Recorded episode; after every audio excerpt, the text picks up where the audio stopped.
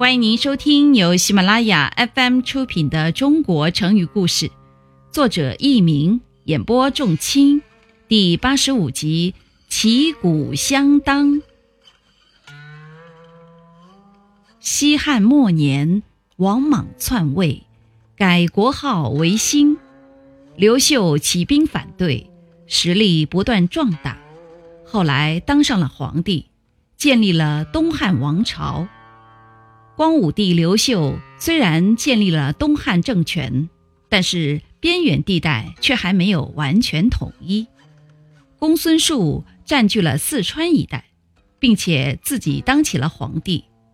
韦敖在甘肃一带自称西周大将军，而韦敖和公孙述也有矛盾，双方不断发生斗争。于是刘秀为了孤立公孙述，就想拉拢韦敖。听众朋友们，您正在收听的是由喜马拉雅 FM 出品的《中国成语故事》。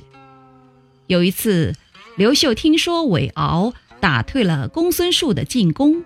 便立刻写信给韦敖，表示愿意同他友好，并联合起来共同对付公孙述。信中说：“我现在忙着在东方打仗，目前实在是没有力量攻打成都，和公孙述一比高下，并且我西方的兵力也很薄弱。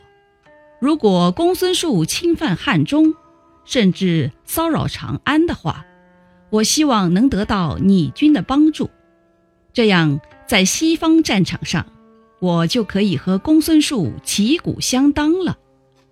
后来，韦敖就归顺了刘秀，成为光武帝的将领。